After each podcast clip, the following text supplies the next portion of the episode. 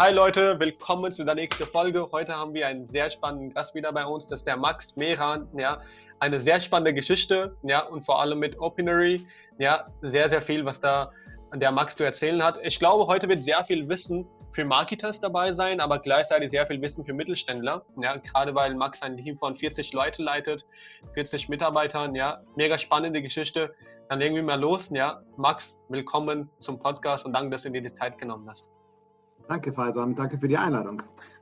Ja, ich bin, ich habe vor dem Gespräch habe ich mir darüber nachgedacht, ja, äh, als ich darauf vorbereitet habe so ein bisschen. Ich weiß es nicht, wie ich das Glück habe, dass ich immer so coole Gäste auf meinen Podcast einladen kann. Ich, ich weiß es nicht, wie das klappt, ja. Aber ich bin mega dankbar für die Zeit, die du dir genommen hast, ja. Ähm, Bitte sehr, also gar kein Problem. Ja, für diejenigen, Max, die dich nicht kennen, ja, erzähl du, wer bist du und was machst du so alles? Äh, ja, gerne. Also ähm, ich bin äh, 36 Jahre alt ähm, und komme aus, ähm, ja, eigentlich aus Heidelberg und München. Da ich, bin ich aufgewachsen. Mhm. Ähm, aber ich wohne jetzt schon seit einer Weile in Berlin und sehe mich auch sehr stark irgendwie hier bleiben. Und genau, und ich habe äh, vor vier Jahren ein ähm, äh, Startup gegründet, der Opinory heißt. Und mhm. ich bin mir ziemlich sicher, dass ihr den auch kennt, ihr da draußen. Denn wir machen diese Meinungstachos, die habt ihr sicherlich mal gesehen, wenn ihr auf dem Spiegel unterwegs seid oder auf der FAZ oder auf dem Fokus. Die sind eigentlich in allen großen deutschen Zeitungen drin. Und mit diesen Meinungstachos kann man mhm. eben seine Meinung abgeben ähm, in den Artikeln, die man so liest. Genau. Ja. Ähm, und damit haben wir ja also schon ähm, einen ziemlichen Publikumserfolg, glaube ich. Also wir haben 400 Millionen Ansichten im Monat. Pro Monat stimmen so um die 30 Millionen Deutschen ab. Mhm. Ähm, und das macht mich schon ähm, also das gibt mir noch immer äh, ein komisches Gefühl, wenn ich diese Zahl sage, ja. ähm, weil es gibt 60 Millionen Internet-User in Deutschland, also 59 Millionen. Ja. ja ähm, und es ist schon abgefahren, irgendwie, dass ich 30 Millionen Votes sammle ähm, und dass die Leute halt davor wahrscheinlich sich nicht beteiligt haben. Ja? Mhm. Also äh, die saßen irgendwie vor ihrem Rechner oder irgendwie vor der Tagesschau mhm. ähm, und haben dann irgendwie so Medien konsumiert, so gehört, was in der öffentlichen Debatte äh, so passiert, aber die sind überhaupt nicht aktiv geworden. Mhm. Und wir haben es ihnen leicht gemacht. Ähm, und ja, und damit haben wir eben diesen, diesen äh, Erfolg erreicht, dass wir jetzt, glaube ich, schon also dazugehören zu der Art, wie in Deutschland irgendwie mit Medien umgegangen wird, wie man Nachrichten liest ähm, und wie man sich einbringt. Ähm, und genau, und das, das ähm, ja, das, das ist sozusagen das, glaube ich, das, was wir, was wir geschafft haben in den letzten äh, vier Jahren, ja, das zu ändern. Ja, mega spannend. Ja, mega spannend. Erstmal, wer überlegt sich dann die Fragen, ja, über denen sozusagen die Leute deren Meinung abgeben können? Ja, das ist gut, dass du mich das mal öffentlich fragst, weil ähm, ich kriege äh, pro Tag, glaube ich, so, weiß nicht, fünf bis zehn E-Mails von eher so aus der Wutbürger-Ecke, wenn ich ganz offen bin, ähm, ja, von Leuten, die sich über unsere Fragen aufregen. Ja. ja ähm, also unsere Fragen sind ungefähr zurzeit Hälfte, Hälfte. Mhm. Das ändert sich zwar ähm, mit der Zeit, aber eine Hälfte wird von den Redaktionen gemacht. Also das ist jetzt irgendwie, keine Ahnung, das kann ein Redakteur von einer Regionalzeitung sein, wenn man irgendwie auf in Franken unterwegs ist oder irgendwie der Westen oder so. Ähm, oder eben vom Spiegel, ein, Redakteur, der da die Frage schreibt. Und die andere Hälfte wird von unserem News-Team jeden Morgen erstellt und an die verschiedenen Newsrooms verteilt. Also sage ich jetzt mal so Fragen, die man voraussehen kann. Ja, egal ob das jetzt ist irgendwie, hat der, wird der erste FC Bayern gewinnen oder was halten Sie von Angela Merkel? Also Fragen, die ähm, viele interessieren ähm, und die auch so ein bisschen in die Zeit passen die geben wir morgens vor, damit die Leute die nicht nochmal schreiben müssen. Ja. ja, spannend. Und wie hat das, wie hat die ganze Idee, das ganze Unternehmen angefangen? Wo war so der Schritt 1? Wie kam die Idee? Ja, also ähm, das ist ganz lustig. Ich bin ja äh, nicht allein auf der Welt. Es gibt äh, zwei Co-Founder. Ähm, ja. ja. und die zwei Co-Founder sind Geschwister. Das ja. ist Pia und Cornelius Frei. Ähm, und die Pia, die hat bei der Welt gearbeitet ja, mhm. und war dort im äh, Produktteam und da hatte man eben genau dieses Problem der Passivität. Ja, ähm, die Welt hat, ja, ich weiß nicht, 100 Millionen, wahrscheinlich mehr Ansichten im Monat. Ja. Mhm. ähm, aber die haben so gut wie gar keine Interaktion mit, ihren, mit ihrer Leserschaft gehabt. Ja, also da konntest du irgendwelche Kommentare abgeben, nachdem du dich anmeldest. Das hat ja. irgendwie weniger als ein Prozent gemacht. Und ehrlich ja. gesagt, die Leute, die es gemacht haben, gehören oft so ein bisschen in die knallige Ecke, ja, und schreiben dann irgendwie Verschwörungstheorien oder so, ja. ähm, also nicht so, nicht so prickelnd, ja. ja. Ähm, und, ähm, und die Pia hat sich damals gedacht, hey, es muss doch irgendeine Möglichkeit geben, dass man sich irgendwie leicht orientiert, ja. Ähm, und ich war früher bei einem Politiker, habe für einen Politiker gearbeitet, für den Gutenberg, mhm. was ich auch dir ja noch was sagt, der war mal irgendwie so Wirtschaftsminister vor sieben Jahren, sechs Jahren, war auch ein ziemlicher Medienstar, ist dann aber mhm. rasch wieder von der Bildfläche verschwunden. Ähm, und ja, da in der Zusammenarbeit ist mir halt auch aufgefallen, der hat jeden Morgen sich so ein Packen Zeitungen gekauft, ja, und hat dann so gelesen, was die Leute über das, was er gesagt hat, denken. Mhm. Und es waren natürlich die Leute, waren das ja gar nicht, es waren andere Journalisten. Ja, und ich habe mir eben damals auch schon gedacht, gibt es da irgendeine Möglichkeit, eine direkte Verbindung herzustellen zwischen den Menschen da draußen sozusagen, so uns und den Journalisten und Politikern, die die Medien irgendwie dann ja also befüllen. Ja. ja. Ähm, und habe damals schon drüber nachgedacht, ob es da irgendwelche Möglichkeiten gibt, wie eben viele mit einer Person kommunizieren können. Ja. ja weil also so ist ja sehr stark noch so, die Idee ist so die Flüstertüte, der Politiker steht vor so einer Menge und, und so, ja. Aber dass die Menge ja. zurücksprechen kann, ja. naja, das ist irgendwie nicht so vorgesehen gesehen. Ja? ja? Aber mit dem Netz kann man das machen. Mhm. Ähm, ja, und das war so mein An Ansatz. Und, und, Cornelius, ja, der war auch, ähm, ja, der wollte auch so ganz klar sehen, irgendwie, wie, wie so eine Debatte läuft und das schnell auf einen Blick, ohne dass man sich irgendwie durch ganz viele verschiedene mhm. Medien klicken muss. Ja, also wir hatten alle so leicht verschiedene Ansätze. Ähm, Pia hatte die erste Idee von so einem Kompass. Ja. ja. Ähm, und dieser Kompass war eigentlich der Anfang. Mhm. Damit haben wir angefangen und dann sind wir rausgegangen. Erst der Spiegel uns aufgenommen, was toll war damals.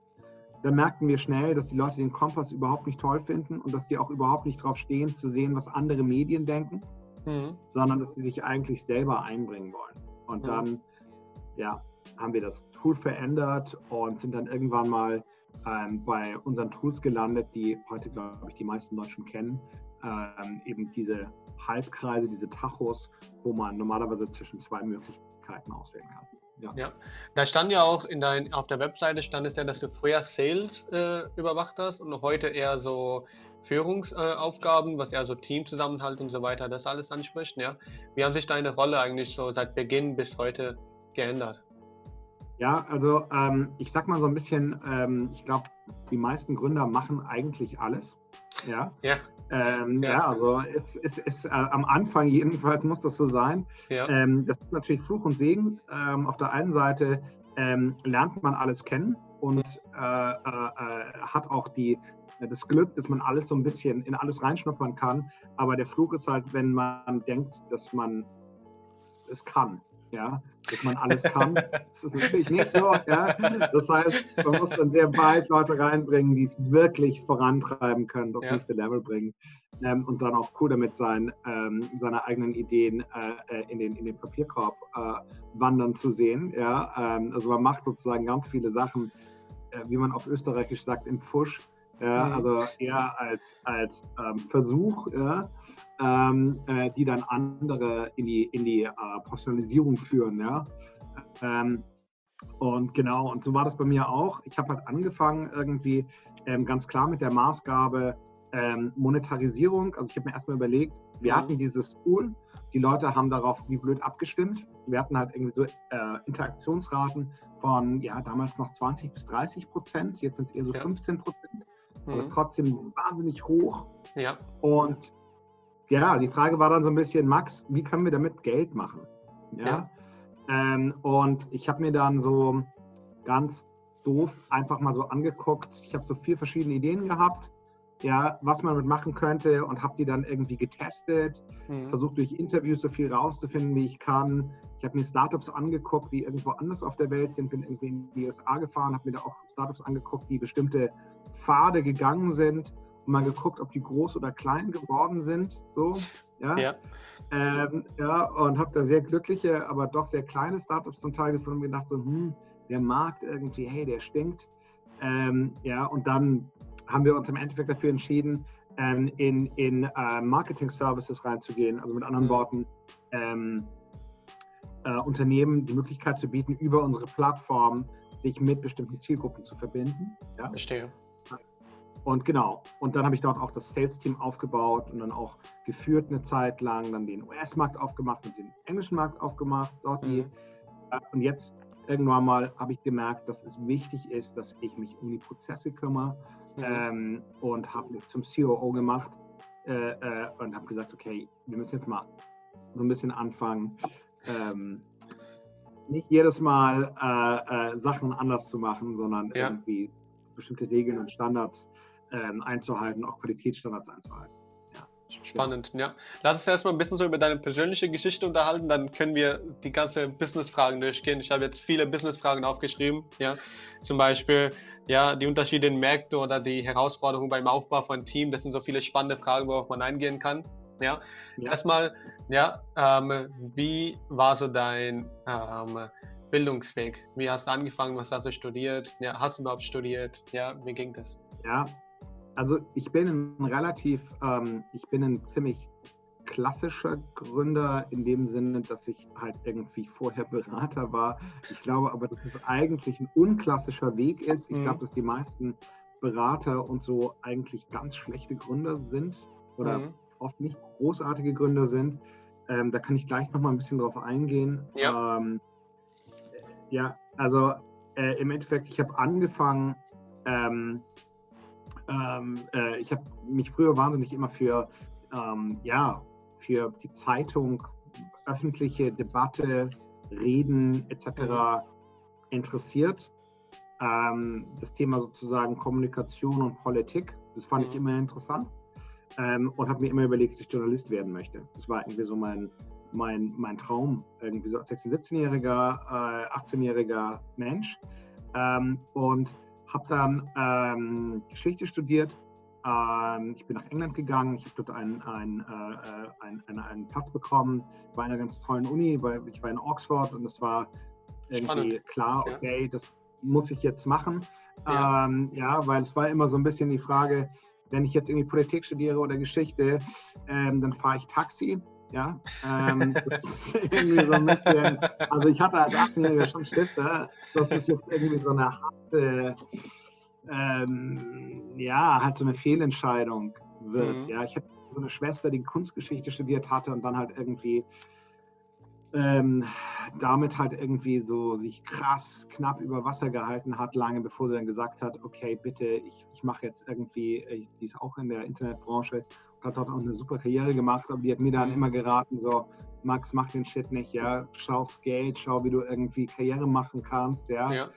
Ähm, und genau, ich habe aber trotzdem dann diesen Platz bekommen und mir wurde immer so gesagt, hey, wenn du in Oxford Geschichte studierst, dann ist das eh egal, dann kriegst du eh irgendwie einen Job. Ja, Ja. später. Ähm, und ähm, das war in England so, aber nicht Ja. in Deutschland.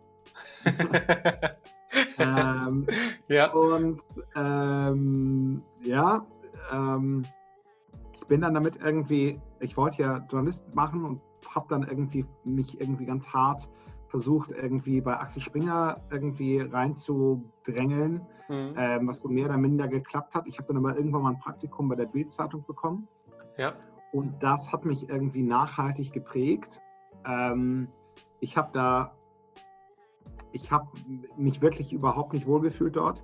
Mhm. Ähm, ich habe mich nicht wohlgefühlt mit dem Ton, ich habe mich nicht wohlgefühlt mit der Einstellung. Mhm. Äh, ja, es war, es war schon krass. Ja, Eine sehr ähm, prägende Erfahrung.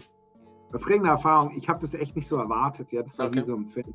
Ja, also ich bin Mhm. da reingelaufen am ersten Tag ähm, und, und ähm, laufe irgendwie an der Polizeiredaktion vorbei und einer ruft so raus, es ist Anschnitt. Ja, da war gerade ein Obduktionsbericht veröffentlicht worden von irgendeinem Fall, den die gerade verfolgen. Das war halt so der Ton, weißt du.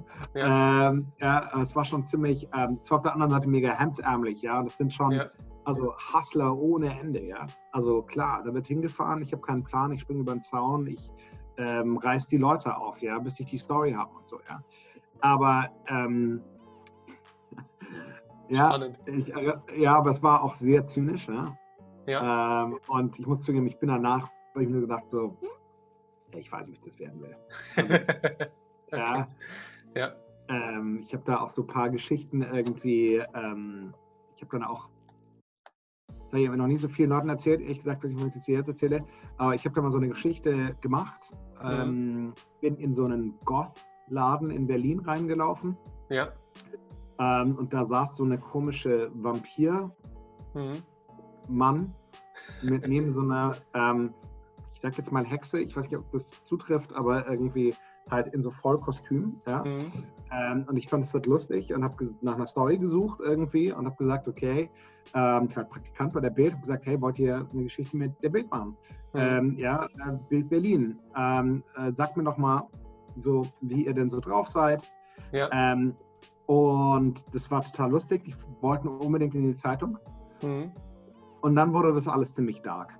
Und zwar ziemlich schnell. Ich bin dann mhm. zu denen irgendwie nach Hause gegangen mit dem Fotografen Mhm. Ähm, ich glaube, das war alles so ein bisschen ein Fall fürs Jugendamt. Ja, oh, da war ein Kind irgendwie so. Ähm, der Fotograf ist neben mir total ausgeflippt. Aber ich hatte danach das Problem, ähm, ob ich der Typ bin oder ob ich sozusagen die Jury bin hier, ja, mhm. dann, wenn ich diese Geschichte veröffentliche, verlieren die das Kind, mhm. denke ich mir. Ja, und ich mache das nur, weil ich, weil ich, weil ich irgendwie den exhibitionistischen Bildleser halt befriedigen möchte, der halt irgendwie total Bock drauf hat, so Freaks anzugucken, ja. ja. Ähm, und da habe ich mir irgendwie gedacht, Alter, das, das ist ja, ich habe die Geschichte nicht irgendwie äh, als Büro weitergegeben. Mhm. Ähm, das fanden die natürlich überhaupt nicht cool. Anyways, ähm, ja, also ich habe mir danach irgendwie so gedacht, so, ey, was weiß ich, zu sowas wie machen. Das ist mir irgendwie, das ist zu fucked up. Ähm, ja. äh, äh, irgendwie so. Und dann habe ich das gelassen. Also ich bin nicht Journalist geworden ähm, mhm. und habe dann irgendwie angefangen, bei einem Politiker zu arbeiten stattdessen. Mhm. Ähm, der halt damals auch total durch die Decke gegangen ist. Mhm. Ich war erst ähm, so Praktikant in der Pressestelle des Bundeswirtschaftsministeriums. Das ist irgendwie, ähm, wenn du mal Journalist werden wolltest, so ziemlich hm, naja, jetzt nicht so die glücklichste, also es ist nicht so, dass du jetzt sagst so, wow. ja. Ähm, aber ja, und dann ja. habe ich halt irgendwie dort, bin ich aufgefallen irgendwie und habe dann dort angefangen, Reden zu schreiben für den mhm. damaligen Minister und bin dann dort irgendwie hin und wieder mal zur Ministerbegleitung eingeteilt worden ähm, und dann ja wechselte ich irgendwie ja. dort weg äh, zu einem jungen Abgeordneten, der Gutenberg hieß. Der hat mich dann irgendwie so als sein persönlicher eingestellt, persönlicher Referent heißt das. Ja. Da bist du so ein bisschen sein, ja, wie sagt man das, eigentlich sein Mädchen für alles irgendwie eigentlich, bist halt immer dabei. Man, ja. Meistens trägt man so einen Koffer und irgendwie so, äh, äh, äh, ja, die kriegen immer die ganze Zeit so sehr schwere Preise überreicht, die man dann tragen muss. Ähm, okay. Ja, ähm, und vorneweg, und da muss auch so ein bisschen gucken, es gibt dann schon jede Menge Crazies, die man halt irgendwie auch so ein bisschen wegzuhalten. Mhm. Ja, aber es gibt Leute, die wollen nicht über Politik reden, sondern über Weltverschwörungen. Andere wollen, verlieben sich in den Minister oder was auch immer. Ja, ähm, also da gibt es jede mögliche, da musst du so ein bisschen gucken. Ja. Solche Sachen und du bist halt vor allem, hältst du den irgendwie auf Spur. Ja, also Verstehe. dass der Terminkalender so weiterläuft und so. Mhm. Ja? Das habe ich da gemacht. Und habe natürlich auch viel mit Journalisten zusammengearbeitet auf der Gegenseite. Ja. ja. Ähm, und genau, und habe mir da eben dann, da in dieser Zeit, ist mir schon krass viel aufgefallen, so was später dann zur Opinory geführt hat, ja. Verstehe. Ähm, weil da ist mir super viel aufgefallen, so äh, ja, wie viele Menschen versuchen mit so einem Minister oder mit so einem Ministerium in Kontakt zu kommen. Und es gibt eigentlich gar keinen Weg, das zu tun. Ja? ja. Es gibt irgendwie so säckeweise sogenannte Bürgerbriefe. Das ist mhm. so wie der Leserbrief. Das ja. wird sehr stark als ein, ähm, ja, aus Höflichkeit müssen wir das beantworten, aber eigentlich interessiert es uns nicht wahrgenommen. Ja? Verstehe. Ja. ja ähm, das, ist, das ist aber echt total schwachsinnig. Ja. Wie viele Briefe Mein- kommen da so am Tag rein? Oh Mann, viele, viele, viele. Ne? Also es ist, hat immer so phasenweise, ja, aber Ja. wir reden schon so über 500, also jetzt zum Beispiel bin ich mir sicher, dass dort Mhm. tausende von Briefen ankommen. Ja? Krass. Und, ja, und, und die Sache ist halt die, du musst ja auch mal auf der anderen Seite überlegen, was der Minister probiert. Der Minister Ja. probiert zu reden.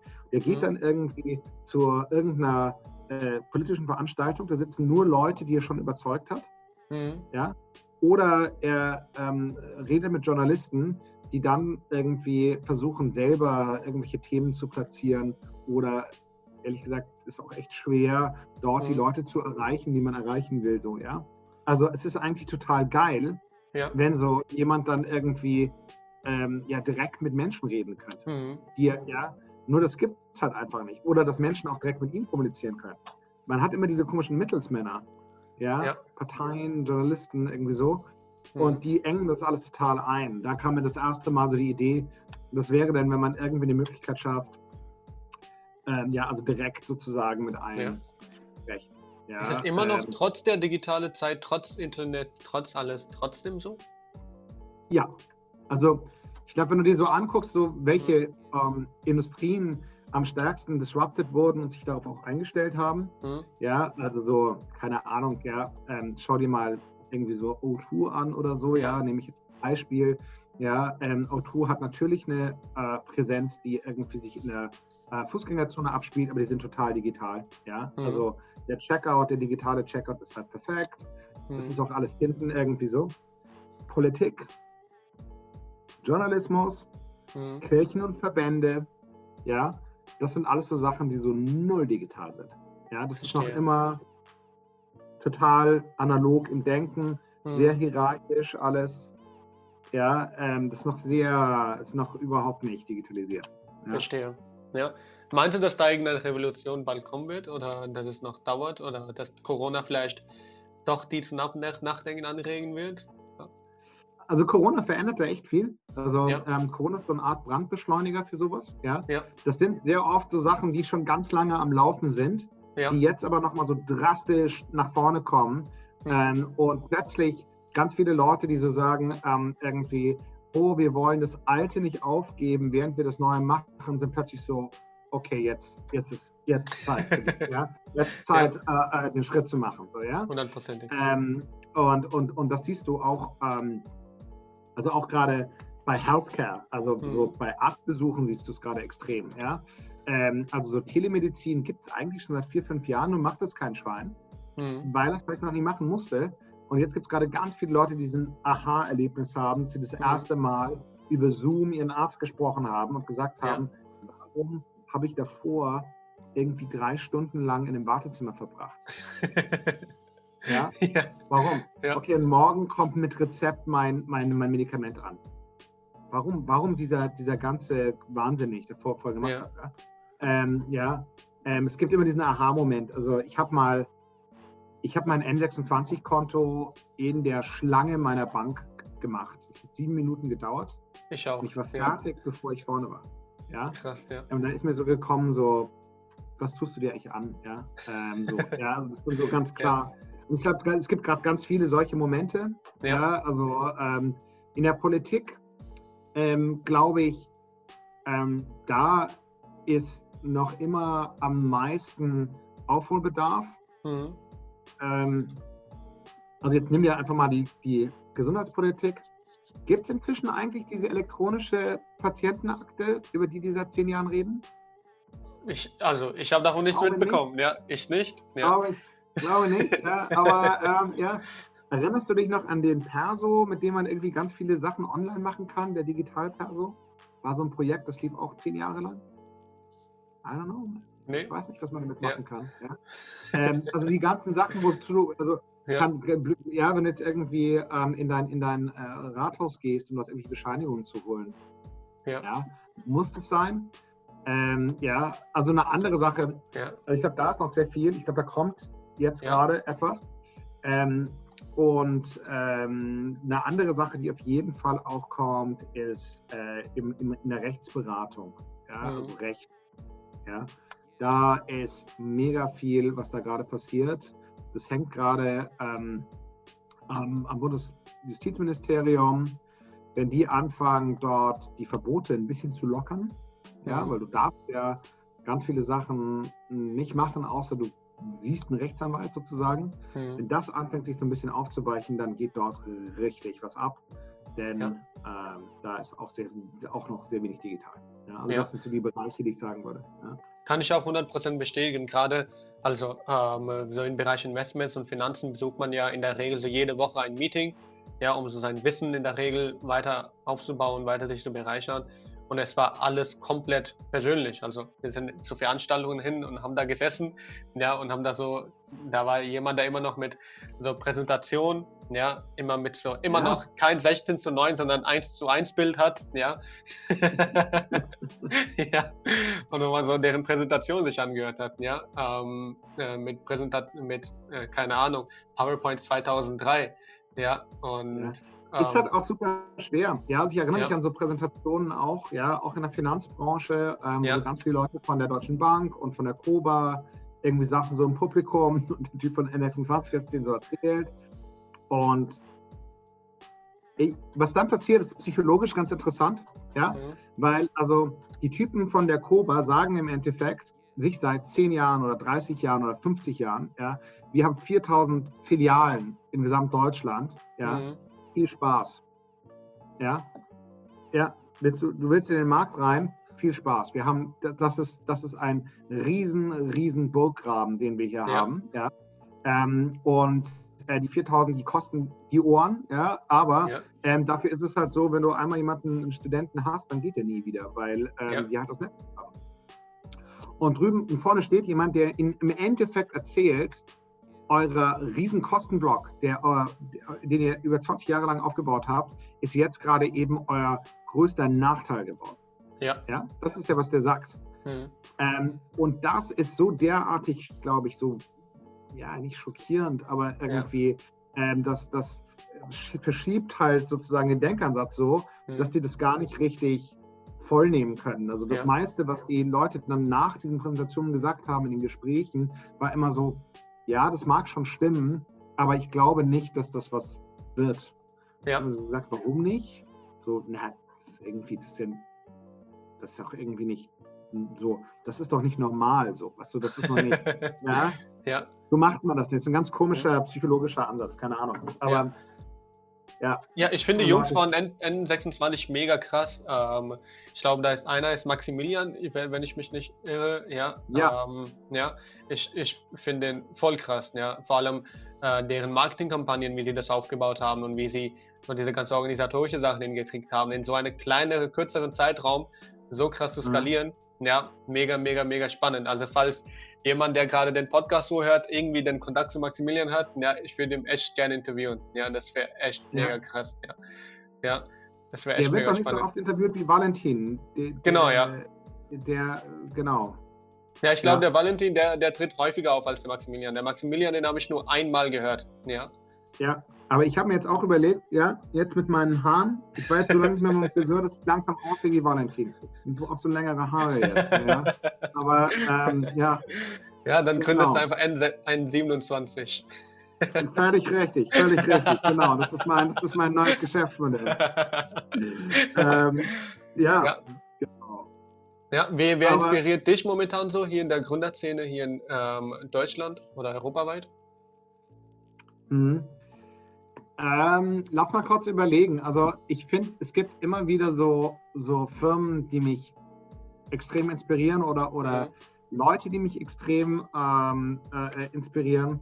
Also ähm, ist ganz komisch, ja. Äh, ich habe so eine, eine Person, die ich, die ich äh, äh, ja, also der Finn, der äh, früher Movinga gemacht hat äh, und so, da muss ich einfach zugeben, das finde ich einfach geil man hat so viele Leute in dieser Gründerszene, die so Charismatiker sind, mhm. ja. Und dann gibt es so ein paar, die einfach unglaublich gut darin sind, Sachen umzusetzen, ja. Und die finde ich immer beeindruckender. Aber die kriegst du nicht so oft zu sehen. Mhm. Ganz lustig. Das ist schwerer zu erleben sozusagen. Ja. Aber wenn ich so gucke, so von außen, was der so macht, da bin ich immer so, das finde ich ganz schön beeindruckend. Ja. Ähm, was mich sonst auch beeindruckt, irgendwie so vom Produkt her, ist Kri. KRY. Ähm, das ist so eine Telemedizin-App. Mhm. Ja, ist eine Gründerin, äh, Schweden, kommt die, glaube ich, ursprünglich. Die habe ich mal live gesehen und die finde ich einfach, also ein unglaublich gut gemachtes Produkt. Das fand ja. ich wirklich super inspirierend. Ähm, ja, jemand anderes, der mich echt äh, inspiriert hat, ist der Fritz Trott, der gerade irgendwie Zen-Job äh, ähm, ist einfach nur, was mich daran irgendwie, das ist auch so ein, so ein, so ein Umsetzer, ja, der macht einfach, ist abgefahren. Ja, also der, der hat vor drei Jahren angefangen, der hat ein Jahr nach uns angefangen. Ja, ja. hat gerade 26 Millionen Euro oder 27 Millionen Euro in seiner letzten Runde geraced. Mhm. Ähm, und es ist einfach ein total solides Modell. Ja, ähm, ist ein Marktplatz für kleine Dienstleistungen. Mhm. Ja, was aber halt einfach mega gut und mega schnell umgesetzt hat, ja, oder hochgemacht hat. Ähm, ja. Auch krass finde ich Dr. Smile. Das ist irgendwie so ein total anderer ähm, äh, äh, Case, ja, aber die machen irgendwie so Zahnschienen. Mhm. auch so ein bisschen, was ich vorhin gemeint habe mit so Rechtsthemen, ja, äh, das zu disrupten, machen die das gleiche halt irgendwie für den deutschen Kieferorthopäden und seinen Porsche. Ja. ja? Ähm, ja, weil ähm, die haben halt super lang sehr richtig hingelangt und die machen das jetzt sehr viel äh, billiger. Hm. Und das ist halt auch so äh, einfach von der Umsetzungsgeschwindigkeit her einfach so abgefahren. Ja, also die sind halt irgendwie drei Jahre alt oder so. Ja, und die machen halt, ich glaube, die machen so eine Million im Monat. Ich weiß Krass. es nicht. Ja, aber ich habe mir das mal so gedenkt von, äh, ich habe mal gesehen, wie viele äh, Subscribers die haben und wie viel bei denen so ein- und ausläuft. Hm. Ja, Marketing, ich, ich kenne die Zahlen ehrlich gesagt nicht, aber da habe ich auch gedacht, fucking hell, also wahnsinnig geil, wie schnell die es gemacht haben. Ja, ja. Ähm, ja und dann hat so, so gibt es ein paar andere Leute, die mich irgendwie, die ich einfach von der Kultur her cool finde. Mhm. Blinkist ist so eine ja. Firma, die einfach von der Kultur her ähm, einfach wirklich nochmal 15 Schritte weiter ist als wir so. Äh, mhm. Das finde ich super aufregend. Ähm, ja, aber ja. du merkst vielleicht ein bisschen so, mich interessiert schon, dass, was Leute so ähm, umsetzen und, mhm. und, und bauen. Also ich finde dieses einfach nur tolle Werte haben, ist mir nicht genug. Ja, ich finde, ja. die Leute müssen schon irgendwie was bauen und, und dann finde ich es erstmal spannend. Also ja. ähm, deswegen war jetzt in der Liste vielleicht nicht so viel ähm, Menschen, die jetzt irgendwie eine extrem äh, krasse Vorbildfunktion mhm. haben oder so. Das finde ich auch spannend. Aber ähm, was mich irgendwie gerade am meisten beeindruckt, sind Leute, die eben es schaffen, so in kurzer Zeit solche Sachen hochzuskalieren. Ja, das finde ich ja. echt beeindruckend. Spannend. Und gibt es irgendein ja, wie es bei uns läuft. Gibt es irgendeinen CEO von so einem Großkonzern oder so von einem mittelständischen Konzern, den du sagst, hey, dieser angestellte CEO, ja, der nicht der ursprüngliche Gründer war, aber dieser CEO macht einen richtig krasser Job? Wow, ähm, nein, das kann ich dir eigentlich nicht ja. genau sagen. Ja, ähm, sorry about that. Ich bin da, bin ich aber auch nicht tief genug drin. Verstehe. Ich lese kein Manager-Magazin. Ja, ich war zwar früher mal bei McKinsey, aber mhm. ähm, I don't know, man. Also ja. bei mir ist es, bei mir ist tatsächlich Alexander Alexander Hübner, ja, CEO von Börse Stuttgart. Ja, ähm, der war auch als Gast bei meinem Podcast, ja, mega, mega, ja. mega spannend. Äh, echt okay. wirklich beeindruckend, ja. seine Denkweise und diese Kombi von äh, Leaderfähigkeiten und dieses ähm, Prozessverständnis, ja, und Geschwindigkeit der Umsetzung. Ja, mega spannend. Mega spannend. Ja. ja. Vor allem so ein Großkonzern, so ein Konzern wie äh, Börse Stuttgart so grundlegend zu verändern. Ja. Ähm, in der kürzester Zeit mega krass. Ja, mega krass. Ja. Der hat so äh, Sachen im Podcast erzählt, wo ich dann äh, ein paar Minuten so, so, kennst du das Gefühl, wo du etwas richtig krasses beigebracht bekommen hast, auf einmal bist du so weg, so, wow, der hat recht. Das ist richtig krass, ja, was er ja, gerade gesagt hat. Ja. Ich, hatte das durchgehend, ich hatte das durchgehend durch den ganzen Podcast das gehabt, ja. Wo ich ihm gesagt ich war so, okay, scheiße, soll ich jetzt eine nächste Frage stellen oder soll ich das verdauern, was er mir gerade erzählt hat? ja. ja. Mega krass, ja. Also würde ich dir auch empfehlen, vielleicht auch immer da reinzuhören. Mega spannend. Ja, gerne, gerne, gerne.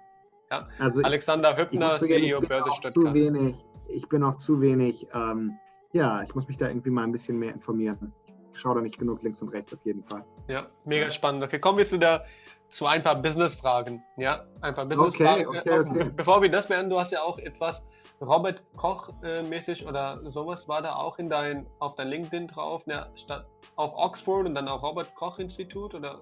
Nein, nee, nee, nee. Ja, uh, ich war auch bei der Johns Hopkins. Johns Hopkins, so eine, sorry, ja, in der Richtung, genau, ja, genau, sorry. Genau, genau. Ähm, genau, ich der Johns Hopkins. Das ist eine, ich habe internationale Beziehungen studiert ähm, mhm. und, und Wirtschaft und habe ein Jahr lang in Washington gelebt und habe dann ja, sogar noch mehr, zwei Jahre gelebt ähm, und ähm, war dann auch bei der Weltbank, habe bei der Weltbank gearbeitet für ein Jahr. Und dann habe ich auch noch mal fast vier Jahre lang in verschiedenen Ländern äh, auf dem afrikanischen Kontinent gelebt. Mhm. In Nigeria, in Kenia und in Südafrika. Krass. Ähm, und habe dort auch ähm, äh, ähm, alle möglichen Firmen beraten. Mhm. Ich war da bei McKinsey und habe dort ähm, echt super viel gelernt. Das war, glaube ich, die Zeit, wo ich äh, extrem viel mitgenommen habe, irgendwie mhm. darüber, wie man irgendwie äh, schnell wächst, weil das ist, glaube ich, also jetzt so Asien ist so eine Sache, aber in Afrika gibt es halt auch wirklich riesige Firmen, die sehr, sehr schnell gerade wachsen. Ähm, mhm. und das ist, ähm, ja, da habe ich sehr viel gelernt. Das war super. Genau. Mega spannend, ja. Also du hast ja jetzt im Hintergrund auch so deine Gitarre und so weiter hängen, ja, und wir hatten ja auch im Vorgespräch ein bisschen über das Thema Drück uns unterhalten und über Leidenschaften, ja. Ähm, lass uns auch detailliert uns darüber unterhalten. Du hast ja gesagt, hey, die Gründer irgendwann sind ab 30, könnte, können nicht so richtig mit dieser Druck umgehen, ja. Wie gehst du also, dann mit deinem Druck so um? Also das weiß ich nicht, also ich glaube, äh, viele können damit auch umgehen, ja. Mhm. Aber mir fällt auf, dass die, äh, ähm, dass es schon so einen Punkt gibt, glaube ich, wo man anfangen muss, äh, damit umzugehen. Ja, mhm. also du brauchst eine Strategie, ähm, weil äh, ich glaube, niemand ist so cool, ähm, dass er, äh, dass ihn das nicht sozusagen berührt. Ja. Ähm, und es äußert sich halt irgendwie in total vielen verschiedenen Formen. Ja, mhm. ähm, das ist ganz lustig, ähm, äh, was man dann so alles so ein bisschen sieht auch. Ja, ähm, ich glaube, dass ähm, ja einfach irgendwas zu haben, was äh, nur einem selbst gehört und was völlig losgelöst ist von deiner Firma und deinem Team und der Verantwortung, die da vielleicht auch da rauskommt, ja, ähm, dass das halt extrem helfen kann. Ähm, bei mir, ich mache Musik irgendwie mhm. für mich selbst, ähm, äh, hilft mir wahnsinnig. Ähm, viele Leute machen extrem viel Sport oder irgendwie bestimmte Sportarten, in die sich so reinsteigern. Das geht natürlich auch, aber ich glaube, es ist echt wichtig, dass man das so explizit und, und klar für sich macht, weil wenn du das nicht machst, glaube ich, ähm, ist es einfach gefährlich, weil ähm, du, ja, also die meisten kriegen dann irgendwelche körperlichen Beschwerden mhm. und äh, äh, haben dann plötzlich irgendwie einen Bandscheibenvorfall oder irgendwie reißen sich den, äh, das Kreuzband irgendwie, ja, ja ähm, oder irgend sowas. Ähm, ja, ähm, und andere haben dann irgendwie Verkehrsunfälle und ja. so. Ja. Bei mir war das ähm, Hautausschläge. Ja, ich habe ja, ich habe Allergiestellen bekommen. Ja, ja. Ja. Neurodermitis. Neurodermitis, ja. richtig, perfekt, ja, genau das. Genau, genau ja, das. oder ja, und das ist halt irgendwie so, das sind so Warnzeichen. Aber das Interessante ist, dass ich, also eigentlich bei allen Leuten, die irgendwie äh, so ein Ziel haben äh, und gründen und das machen, kommt es irgendwann mal. Ähm, und, und genau, und das ist das, was ich mache. Ich kenne aber auch andere Leute, die gehen irgendwie, spielen Theater. Ja, mhm. also ähm, ja, so ein, so ein Typen, den ich kenne, äh, den, der, der äh, auch ein super erfolgreicher Gründer ist irgendwie, mhm. der tauchte dann in so einer ähm, äh, Theaterproduktion auf. Das war wirklich der letzte Ort, an dem ich den irgendwie vermutet hätte. Aber das ist eben, ich glaube, das ist so, ja, das war sehr wichtig, glaube ich, weil gerade wenn du so 20 bist und anfängst, mhm. ist es dir völlig egal und du merkst es wahrscheinlich gar nicht. Aber irgendwann mal kommt das. Ähm, und ähm, ich würde da auf dich selber aufpassen ähm, weil das kann nämlich auch mal nach hinten losgehen. Also genau, das würde ich nur mal so ein bisschen sagen. Ja, äh, und vor allem sch genug schlafen. Genug schlafen, ja. Genau, genug schlafen und ähm, auch deinen Kopf ausschalten können. Ja, ja. also einfach mal dran denken.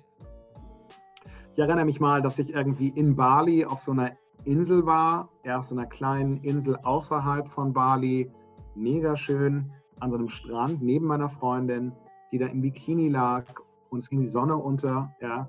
Ähm, und ich schaute auf den Sonnenuntergang. Es war so ein perfekter Horizont mit so einem Halbkreis obendrauf. Mhm. Ähm, meine Freundin schaut mich an und sagt, du denkst gerade an das Tool, oder? Ich so, ja. ja. Weil ich in der Sonne und im Sonnenuntergang meinen Speedometer gesehen habe. Ja, ähm, ähm, ja, und das war scheiße. Ähm, das solltest du nicht tun. Ja. Spannende Geschichte. Okay, machen wir ja. mal, gehen wir jetzt auf ein paar spannende Business-Fragen um. Ja? ja? Erstmal, du hast ja gesagt, du hast dir jetzt ein Team aufgebaut, ja, und da sind knapp 40 Mitarbeiter dabei. Ja. Was ist dann die Herausforderung beim Leiten von einem Team?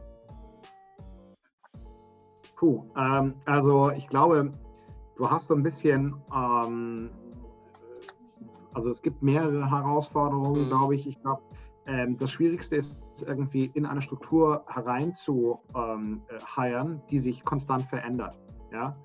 Ähm, weil du hast auf der einen Seite am Anfang Mitarbeiter, ähm, die so ein bisschen Schweizer Taschenmesser sind. Die haben mhm. extrem hohes Level an, an Ownership, also die benehmen sich so, als wären sie selber irgendwie ja. der Geschäftsführer von dem Laden, ähm, sind super hoch motiviert, sind in nichts spezialisiert, aber machen das irgendwie durch Enthusiasmus und Motivation wett. Ja? Ähm, und das ich jetzt mal so, ein Typus von einem, von einem Mitarbeiter, den du suchst, mhm. ja, der sehr, sehr gut auf Kultur reagiert, ja, mhm. ähm, dem Prozesse und Titel eher, eher egal sind, ja. Ähm, so, und das ist so ein ähm, Mitarbeiter, den brauchst du halt irgendwie in der, in der Anfangsphase, ja, mhm. ähm, äh, extrem. Und dann kommt irgendwann mal so der Punkt, ich würde sagen, so um die 40 rum, wo du anfängst, dein Team ähm, viel genauer zu strukturieren, viel mehr nach Tätigkeiten zu strukturieren und zu professionalisieren. Ja, und dann verändert sich ähm, das Profil deiner Mitarbeiter. Ja, ähm, dann brauchst du Mitarbeiter, die mehr Erfahrung mitbringen, die haben völlig andere Erwartungen an, sag jetzt mal, die Professionalität deiner Firma. Ähm, und die reagieren auch auf völlig andere Anreize. Ja, denen ist Kultur nicht mehr so wichtig. Ja, ja ähm, dafür ist denen irgendwie ähm, sozusagen mal formale ähm, äh, Aufstiegschancen, Titel und Kohle ja wichtig. Ja, mhm. also eher, die werden dann so ein bisschen corporate. Ja, ähm, oder ja, ähm, wo ich oft als Gründer so sage, so ich kann nicht fassen, dass ich mich gerade mit einem 25-Jährigen so lange über einen Titel unterhalten habe. Ja, krass. Mir völlig egal. Ja, ja. Ähm, aber das ändert sich so und ich glaube, eine der großen Schwierigkeiten ist, wie man ähm, einen natürlichen Weg findet, äh, die Menschen, die in der ersten Phase wichtig waren, mhm. die entweder weiterzuentwickeln oder denen die Möglichkeit zu geben, auch irgendwie ein anderes Unternehmen selber zu gründen oder in ein anderes Unternehmen überzuwechseln, ohne dass man in diesem Wechsel, sage ich jetzt mal, äh, in diesem Schichtwechsel, ähm, seine Kultur verliert und seine ähm, und, und sein, sein, seine, seine, seine Mission verliert. Ich glaube, das ist so ein bisschen eine der Hauptaufgaben im Führen eines Teams, mhm. ähm, wenn du äh, in dieser, in dieser Anfangs-Growth-Phase drin bist. Ähm, ich glaube, die andere, äh, ähm, ähm, das große Thema sind Erwartungen, ja, und wie du Erwartungen managst ja. Ähm, und, und, und schaffst. Und ich glaube, das ist auf der einen Seite die Versprechen, die du durch deine Kultur machst, sind unglaublich wichtig. Die musst du kommunizieren, kommunizieren und kommunizieren. Ja? Mhm. Aber auf der anderen Seite ähm, musst du ein bisschen steuern, ähm, welche impliziten Erwartungen da sind. Ja, also viele Leute, ja. die gerade bei Startups sind, erwarten immer, ähm, dass sie sofort schnell zum Beispiel Teamleader werden. Alle wollen Teamlead sein. Mhm. Ja, warum eigentlich? Ja, ähm, ja, nein, ehrlich, also du musst nicht unbedingt äh, äh, zehn Leute führen. Äh, ja. Du kannst auch irgendwie ein, eine, eine Führungspersönlichkeit sein, wenn du ähm, äh, das im Unternehmen eine, einen einzigartigen Job aus, äh, ausführst, unglaublich viel äh, Wert bringst und unglaublich viele Ideen reinbringst. Mhm. Ja, auch dann bist du, weißt du, ähm, und solche Erwartungen zu managen, ich glaube, das ist sehr, sehr wichtig, um lang ja, in, der Länge Motivation zu halten. Ja? Also ich glaube, das ist, ich weiß, das sind zwar sehr ähm, spezielle äh, Punkte, aber ich will nicht so über die typischen äh, äh, Themen reden, irgendwie so ne? ja. Äh, Motivation etc. Aber das sind so zwei Themen, die mir irgendwie mhm. extrem aufgefallen sind ja. in letzter Zeit bei uns. Ja? genau. Ja. Wie sollen Gründer damit umgehen, wenn sie, das ist ja jetzt eine spezielle Frage für Startups, ja, wie sollen Gründer damit umgehen, wenn sie Mitarbeiter einstellen, ja, aber am Anfang noch gar kein Geld haben, ähm, die Mitarbeiter aber trotzdem, ja, irgendwie eine Motivation haben wollen, eine finanzielle Motivation, um mit denen arbeiten zu können. Ja, ja also wollen. du hast so, du hast irgendwie als Startup gegenüber jetzt einem normalen Mittelständler hast du zwei extreme ähm, unfaire Vorteile. Ja? Mhm. Der erste unfaire Vorteil, den du hast, ähm, ist, dass du eine Mission hast. Mhm. Äh, der zweite unfaire äh, äh, Vorteil, den du hast, ist, dass du irgendwann mal ähm, äh, äh ein sehr viel Geld bekommst von deinem, äh, von deinem VC, ähm, mhm. auf das du keine, auf, wo du keine Interest Payments hast und gar nichts, ja. Mhm. Ähm, also billiges Geld sozusagen. Ja? Und ähm, dieser erste Vorteil, also die Mission, die du hast, das ist gerade in dieser Anfangsphase so wichtig. Ja? Die meisten Leute, die, die mit 25 bis 30 rumlaufen äh, in Berlin und gerade lustigerweise die, die extrem viel ähm, können und geben wollen, die kriegst du nicht unbedingt mit, mit dem großen Paycheck. Die wollen daran glauben, dass das, was sie machen, wichtig ist, mhm. dass ihr Schaffen ähm, einen Unterschied macht ähm, äh, in der weiteren Welt da draußen. Und ähm, das ist, glaube ich, eine Sache, ähm, die Menschen dazu bringt, mit dir zu arbeiten, auch wenn sie bei, weiß nicht, Daimler-Benz äh, das Zweifache verdienen können. Verstehe. Ja, ja und das hast du, je, das hast du jeden Tag, gerade auf dem, mhm. auf den, bei den Devs, ähm, also bei dem im Developer-Team, Software Development, mhm. da Leute, die können morgen einen anderen Job haben bei einem Großunternehmen für viel mehr Geld. Mhm. Der einzige Grund, warum die bei dir sind, ist deine Mission. Ich glaube, das ist so das Thema, das genau ja. zu schärfen und zu stärken. Ja. Also sprich, in der Hinsicht ist dann eine Kommunikation und interne und externe Branding sehr wichtig.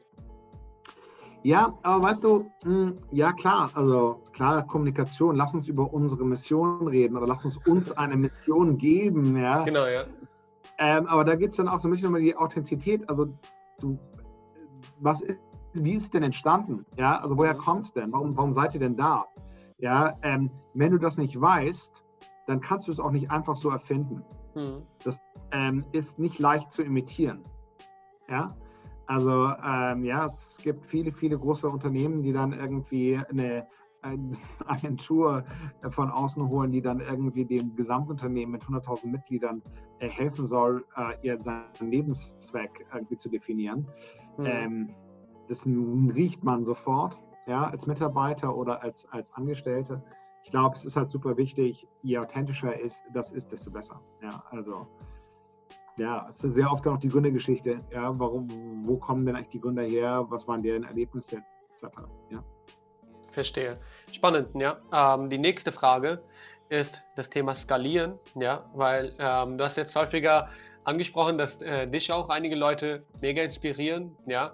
Äh, mich hat mega diese Zahl, ja, so viele, ja, 30 Millionen Stimmen, ja, das hat mich mega inspiriert, ja. Und deshalb die Frage, ja, wie äh, skaliert man dann so ein digitales Online-Produkt? Puh, ähm, ja, also da gibt es irgendwie so. Ähm, gibt es gewisse Schritte, die man folgen muss, sozusagen? Ja, es gibt, es gibt so drei Sachen irgendwie, mhm. die, ähm, die klar sein müssen ich glaube, das, das erste ist halt das Produkt selbst. Ja? Mhm. Ähm, also wenn du jetzt in ein Online-Produkt reingehst, dann musst du dir jetzt so ein bisschen angucken, dass die Softwarearchitektur, die da gebaut wurde, ähm, ja eben skalierbar ist. Das heißt, dass du eben nicht anfängst, ähm, sagen wir jetzt mal, ein Weg, der nicht skalieren würde, wäre, wenn du jetzt anfängst in Stückwerk äh, mit Leuten, Codern, die du dir leist, ja, mhm ohne, sage ich jetzt mal, ein bisschen einen Masterplan äh, anfängst, ähm, so verschiedene Services aufeinander zu schachteln. Ja? Ähm, dann wirst du irgendwann mal an den Punkt kommen, wo du alles neu coden musst. Ja, ja weil das wird hundertprozentig irgendwann mal nicht mehr skalieren. So, also mhm. das ist so ein Thema. Also Softwarearchitektur äh, muss so stimmen. Die zweite Sache ist, glaube ich, dass du ähm, äh, dir angucken musst, welche Prozesse äh, anfallen werden. Ja, das ist jetzt nicht so ein Thema, wo die meisten Gründer sagen, oh ja, Prozesse. Aber das fällt mir immer wieder auf. Ähm, der, die, die Plattform die du, äh, du, du kannst eigentlich mit ganz wenig Geld heutzutage extrem komplexe Prozesse bei dir intern abbilden. Es gibt wirklich ja. viele Plattformen da draußen, die man miteinander verbinden kann. Zapier und so helfen dabei natürlich auch sehr. Ja? Ähm, und du musst dir so ein bisschen überlegen, welche Prozesse fallen an und das von relativ früh ähm, in, in Plattformen abbilden, egal ob das jetzt ein CRM ist ähm, oder ähm, irgendwie QuickBooks, was auch immer du auf, auf, der, auf der Finanzseite nutzt, das muss alles miteinander reden. Du musst dir mhm. überlegen, welche Prozesse da passieren. Ja, das ist, glaube ich, so die zweite Sache.